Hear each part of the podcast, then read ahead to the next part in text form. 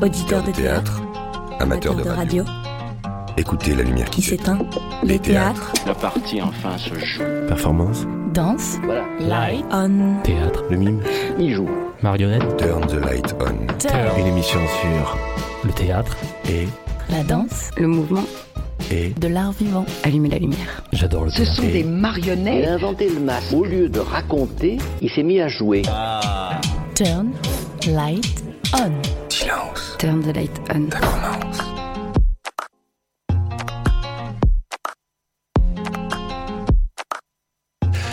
Bonjour à toutes et tous, chers auditeurs du Triple 8.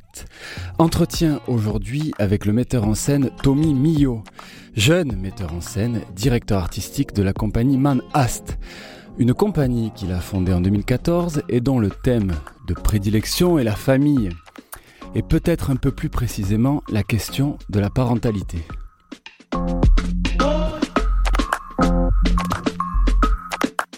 Une question que l'on retrouve dans sa nouvelle pièce Médée, une création produite par le Théâtre national de la Criée, à partir du célèbre texte de Sénèque, traduit du latin par Florence Dupont. Médée sera présentée à la Criée du 23 septembre au 3 octobre prochain, puis poursuivra son chemin en tournée.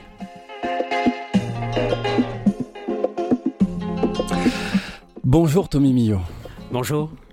Alors, Médée, criminelle autant que magicienne, cette héroïne est, au- est aux confins des limites de la psychologie humaine pour finir par transgresser ses limites. Et par amour pour le héros grec Jason, Médée trahit son père, son royaume et tue son frère.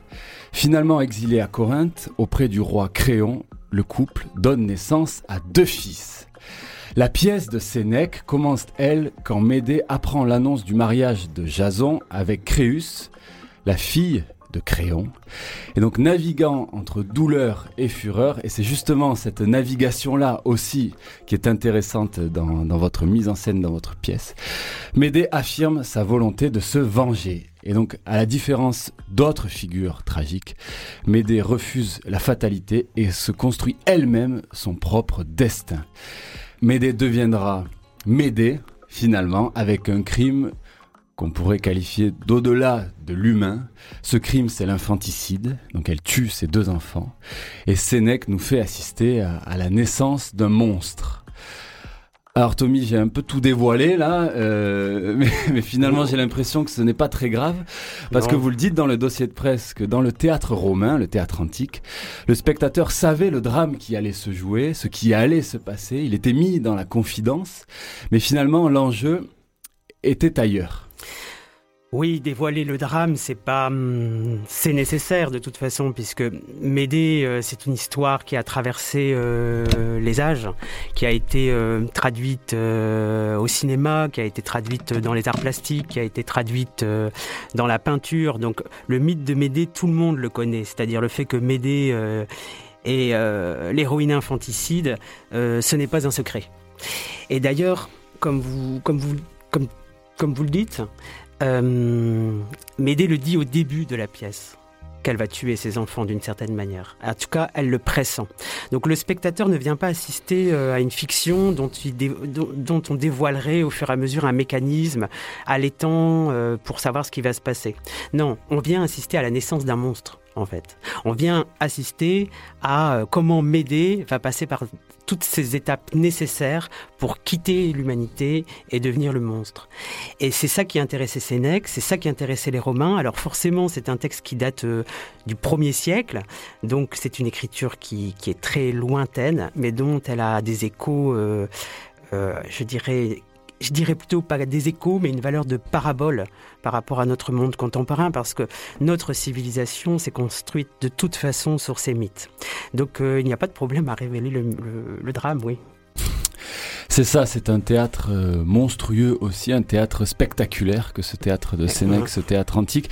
Et vous, ça vous intéresse particulièrement de remettre en scène une tragédie euh, mythologique, originelle, comme celle-là, et d'essayer de lui donner une nouvelle euh, modernité. Oui, parce que il y a plusieurs choses. Euh, disons que c'est hum, c'est pas du théâtre classique. Médée de Sénèque. Sénèque, c'est une écriture qui date donc de il y a 2000 ans. C'est une écriture qui hum, qui, qui, a été construite avant ce que nous on a fait, c'est-à-dire séparer le théâtre et l'opéra avec le théâtre classique, etc. Donc c'est un théâtre spectaculaire, comme vous dites, c'est un théâtre euh, où euh, il y a une certaine dimension euh, spectaculaire, oui, je peux pas le dire autrement, qui était propre aux Romains, à la civilisation romaine. C'est-à-dire que les Romains allaient au théâtre pour se divertir, allaient au théâtre pour prendre du plaisir. Donc c'est vrai que l'histoire est tragique, mais ils savaient rire de leur dieu, ils savaient travailler une dimension proche du cirque. Donc c'est ça qui m'intéresse, c'est cette dimension euh, spectaculaire, euh, cette dimension presque shakespearienne des émotions, cette, cette, dimension où Médée travaille des émotions qui sont au-delà de notre humanité et qui donc provoquent une catharsis assez puissante, puissante puisque, vous voyez, elle va passer par trois grandes étapes, Médée. Et c'est ça, tout le théâtre de Sénèque, en fait, est construite sur ce même schéma. Donc assez différente du théâtre grec, puisque la, tragédie de Sénèque, elle est inspirée du théâtre grec d'Euripide. La scène se passe à Corinthe, donc en Grèce, mais c'est du théâtre romain, donc assez différent, qui se concentre exclusivement sur la vengeance de Médée. Et Médée donc va, va, va, va venir sur scène et va nous exprimer dans un prologue euh, son désir de vengeance et, et, on va la voir en proie à une très grande douleur. Mais pas la douleur euh, au sens où on l'entend, au dolor, ce qui est différent. Donc c'est-à-dire que c'est une douleur euh, qui transperce, c'est une douleur qui extrême. traverse, c'est une douleur extrême. Et en fait, de cette douleur, elle va faire une furore, c'est-à-dire qu'elle va devenir une furieuse. Et en fait, c'est la plus grande partie de la pièce, c'est-à-dire qu'on va la voir progressivement devenir cette furieuse qui va la qui va qui va l'amener à ce crime, comme on dit, inhumain, ce crime inexpiable, le néfaste. Et le néfaste, c'est le, le moment où l'humain quitte l'humanité, c'est-à-dire où il devient un monstre. Et elle va donc assassiner euh, ses deux enfants, mais pas comme un être humain, comme un monstre. Et elle va, elle va se figer, du coup, pour l'éternité, comme une légende, grâce à ce meurtre. Et alors vous, au-delà du monstre, est-ce que vous étiez particulièrement intéressé par, ou fasciné par le personnage de la sorcière? Parce qu'elle donc, elle est criminelle, mais elle est aussi magicienne. Alors justement, je ne suis pas fasciné par le personnage de la sorcière parce que euh, Médée n'est pas une sorcière. Hmm. Elle est une magicienne. Et être une magicienne, c'est lumineux. Être une sorcière, c'est sombre. Mais elle n'est pas sombre, Médée. Elle est magicienne. Elle a accès aux dieux. Donc je n'étais pas fasciné par cette figure. J'étais fasciné par la valeur de parabole contemporaine, c'est-à-dire que c'était une femme, tout d'un coup, qui s'affranchissait de la loi des hommes. Médée, c'est très transgressif, puisqu'elle s'affranchit de la loi du pouvoir, c'est-à-dire elle s'affranchit des lois de Créon et elle s'affranchit de Jason et elle choisit son destin. Donc c'est plutôt cette dimension-là qui m'a attiré chez Médée. Sur. Et ensuite, ce qui m'a énormément plu et qui m'a donné envie de, de, livrer, de, partager, on va dire, avec les spectateurs, c'est euh, le texte, l'écriture. Parce que c'est une écriture, comme je disais, pas classique. C'est une écriture dont on n'a pas l'habitude d'entendre euh, les mots au théâtre. Sénèque, c'est pas un auteur, c'est un auteur qui est assez peu porté à la scène dans nos pays, en francophone tout au moins. Donc, euh, donc j'avais envie de, partager cette écriture et cette traduction, surtout de Florence Dupont, qui, qui donne à la, à la pièce de Sénèque une dimension plus limpide, plus compréhensible, plus accessible pour, pour les spectateurs que nous sommes aujourd'hui. Parce que la difficulté, vous voyez, c'est que les spectateurs romains, ils connaissaient tout de la mythologie. Sauf que nous, aujourd'hui, on, on, on, a oublié, enfin je veux dire, enfin, plus qu'oublié, on n'a pas accès à cette mythologie. Donc il fallait, Florence Dupont a, permis ça, a permis de rendre accessible cette écriture. Donc c'était formidable. Et quand j'ai découvert ça, je me suis dit, euh, faisons-le. Et alors j'ai lu dans le dossier de presse que vous disiez que Sénèque avait une langue très physique. Oui, c'est pas c'est pas du tout une langue psychologique. C'est pas du tout un spectacle euh, intellectuel, c'est un théâtre euh, physique, c'est-à-dire que la langue passe par le corps.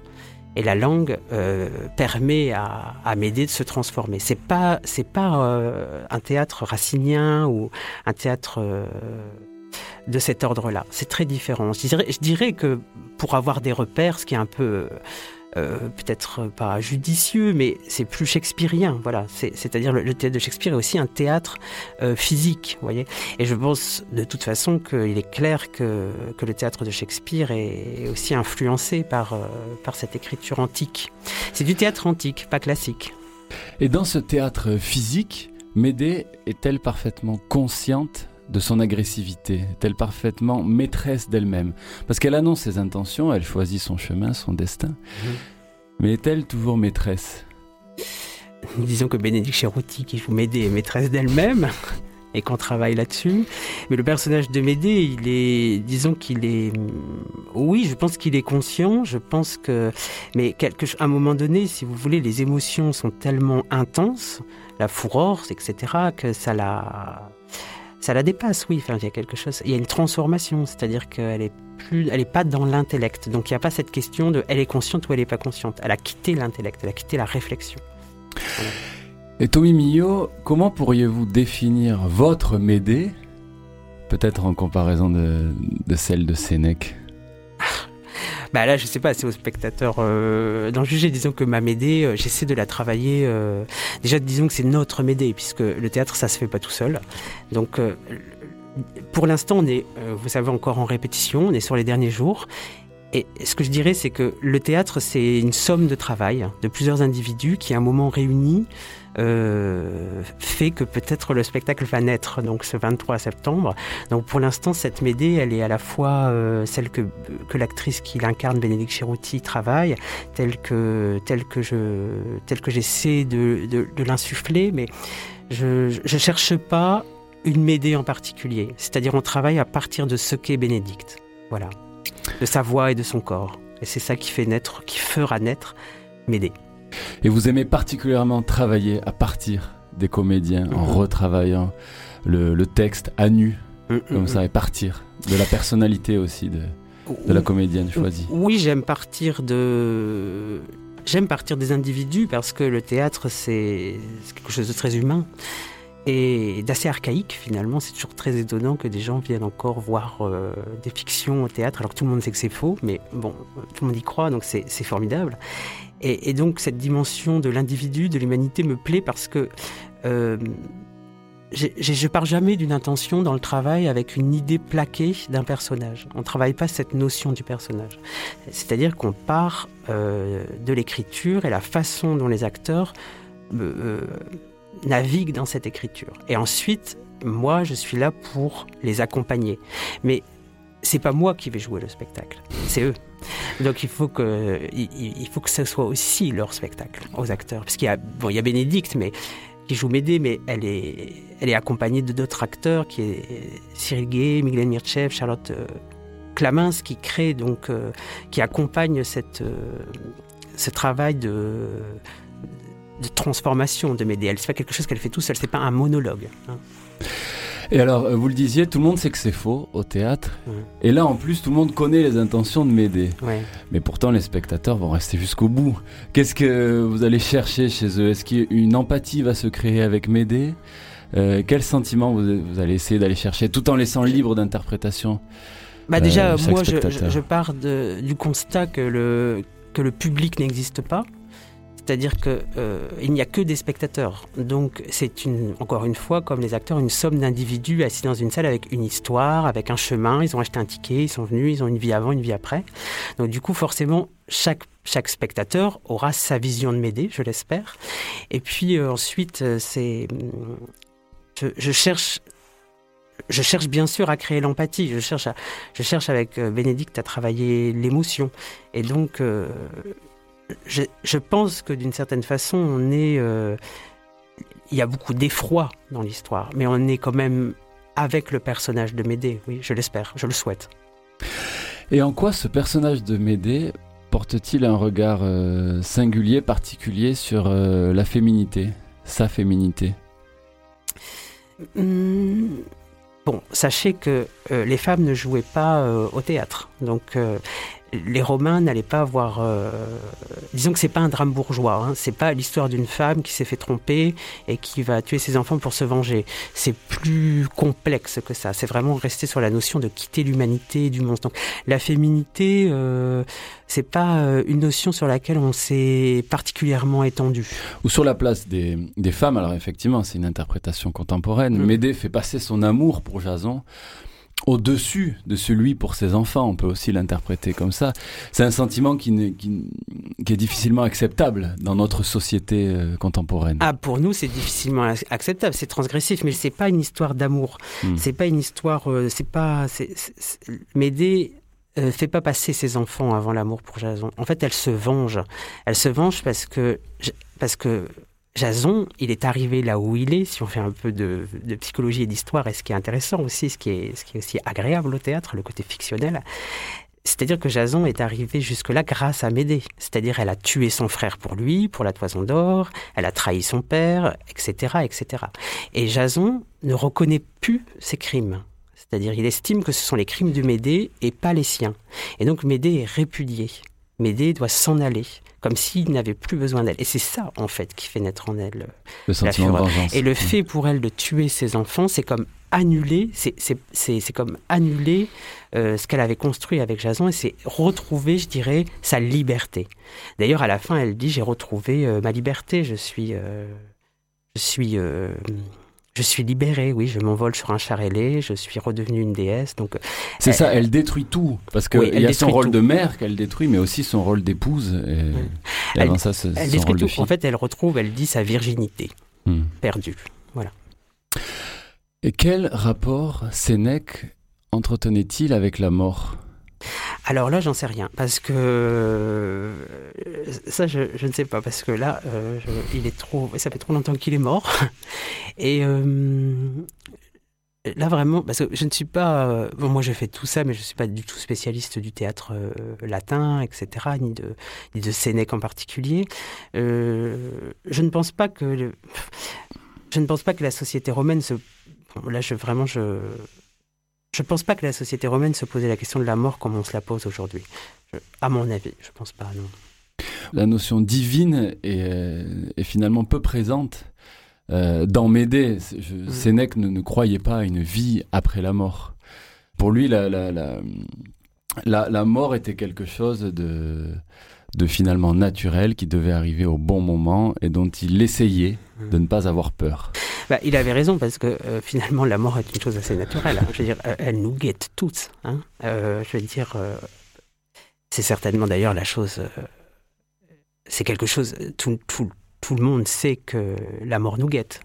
Donc, et, et, donc il avait raison s'il disait ça, Sénèque. Donc c'est naturel la mort. Mais dans la, dans la mort des enfants, je ne pense pas qu'il y ait cette, cette notion-là. Parce que dans, la pièce de, de Sénèque, les dieux sont, ce qui est différent avec le personnage de Médée, c'est que Médée ne subit pas la loi des dieux. C'est-à-dire, elle ne subit pas, par exemple, le personnage de Phèdre, pour prendre euh, un exemple, dans les pièces euh, de Sénèque ou, même de Répide, et puis plus tard, euh, voilà elle subit, elle, subit la loi euh, des dieux, enfin elle subit les dieux plutôt. Et, et du coup, c'est ça qui l'a conduit à tomber amoureuse d'Hippolyte, etc. Non, là, c'est Médée, en fait, et c'est pour ça que donc c'est pas une sorcière mais une magicienne. Elle a le pouvoir sur les dieux, c'est-à-dire elle peut, elle a le pouvoir de les convoquer.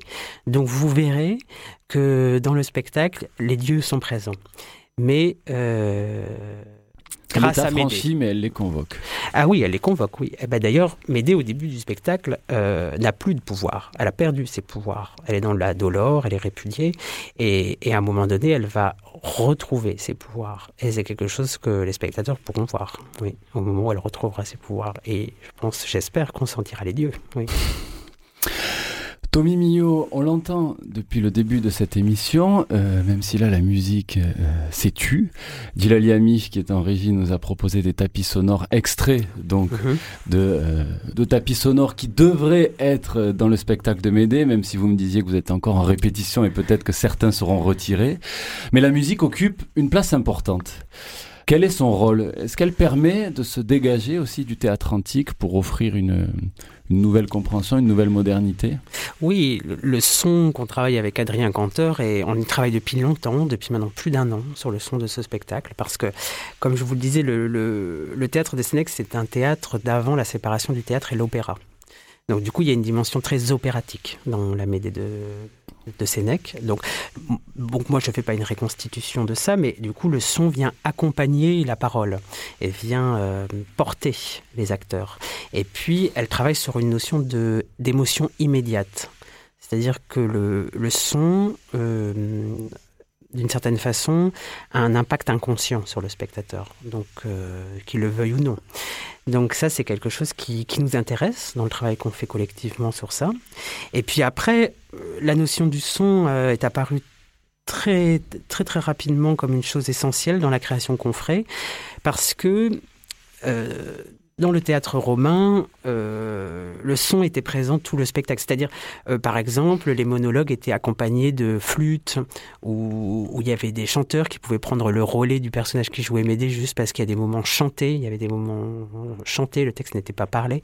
Donc, euh, donc on, a, on, a, on a placé le son à un endroit, je pense, assez central, même si on n'a pas hiérarchisé ni le son, ni la lumière, ni le jeu des acteurs, ni le travail scénographique et plastique. Parce qu'il y a une dimension aussi plastique dans, ce qu'on propose, c'est-à-dire c'est un tout, et c'est ça qui forme, euh, j'espère, le spectacle. Et alors, dans la Médée de Sénèque, il y a un chœur antique. Oui. Et euh, Alexandre Chorderet, un comédien que vous connaissez bien, qui faisait partie de votre précédente euh, pièce, La Brèche. Il en fait toujours partie. et qui le spectacle continue à tourner. Voilà, le, spectacle est repris et continue à tourner dans le nord de la France, vous me disiez euh, Oui, en Belgique. Et... je dis ça surtout pour rassurer Alexandre, parce que s'il écoute et que... il n'a pas perdu sa place, non plus à Radio Grenouille, puisque c'est un fidèle compagnon. Et ce matin, il m'a laissé un message WhatsApp, il avait une question pour vous. J'avais une petite question pour toi concernant Médée. Je me demandais comment est-ce que tu envisages le cœur antique dans cette euh, disposition de haut présent et euh, de très concret que, que j'appréciais beaucoup euh, dans ton travail. Et j'avoue que dans la Médée de Sénèque, ça me paraît, ça me paraît être un sacré challenge. Et voilà, je me demandais ce qui, ce qu'il en était de, de ce cœur pour toi. Alors oui, c'est un challenge. Hein. Eh, merci Alexandre de poser cette question. C'est hum, alors on a travaillé euh, à dépersonnifier, dépersonnifier excusez-moi, le cœur. C'est-à-dire qu'on a travaillé et on parlait du son sur un cœur sonore. Le, cœur est absent à la scène physiquement. Le cœur est une voix, en fait, qui vient euh, comme ça euh, déambuler dans la salle pour le spectateur. Et on a, on a proposé sur scène des, des, images, des tableaux euh, plutôt plastiques. Donc ça, c'est quelque chose que j'ai, c'est une interprétation, c'est, un choix de ma part, où euh, on ne voit pas forcément ce que le cœur dit. Donc on a vraiment travaillé sur une voix unique, sur un cœur dépersonnifié et sur un cœur euh, sonore. voilà un cœur sonore et donc dans une mise en scène épurée. Aussi, c'était déjà le cas euh, dans La Brèche, euh, puisqu'on en parlait. Vous cherchez à épurer également, à travers cette mise en scène, peut-être les, éléments de compréhension pour offrir une, vraie liberté d'interprétation donc aux, comédiens et puis aux, spectateurs avec mmh. cet espace. Ben, disons que je cherche toujours à libérer, oui, c'est un bon terme. C'est-à-dire, je cherche toujours à vider pour pouvoir travailler. C'est-à-dire de passer le balai et de, et de dire, OK, donc voilà, là, c'est notre espace. De quoi avons-nous besoin? Et en fait, nous, souvent, je me rends compte que nous avons besoin eh ben, des acteurs et des actrices, parce que le théâtre, c'est comme ça que moi je l'envisage, et, et, du texte. Et ça me semble suffisant. J'ai pas l'impression que dans mes dés de Sénèque, nous ayons besoin particulièrement de mobilier. Donc, euh, donc, on a travaillé sur un espace, euh, disons, épuré et vertical, pas du tout horizontal, qui donne cette dimension qui, qui va vers le ciel et non vers les dieux. Et puis, euh, après, j'ai travaillé sur un espace disons que je m'inspire toujours quand même de quelque chose et j'essaie de le travailler de manière abstraite pour que le spectateur puisse travailler librement son imaginaire. Et là, dans, la Médée euh, Sénèque, vous savez, au théâtre romain, il y avait euh, un mur de fond de scène. Donc encore une fois, je ne reconstitue pas le théâtre romain, je m'en inspire. Mais il y avait donc ce mur de fond de scène avec euh, trois portes, une porte centrale d'où sortait toujours le personnage principal, qu'on appelait la porte royale, et puis deux portes latérales et, euh, où rentraient les personnages secondaires. Donc en fait, je me suis simplement inspiré de ça.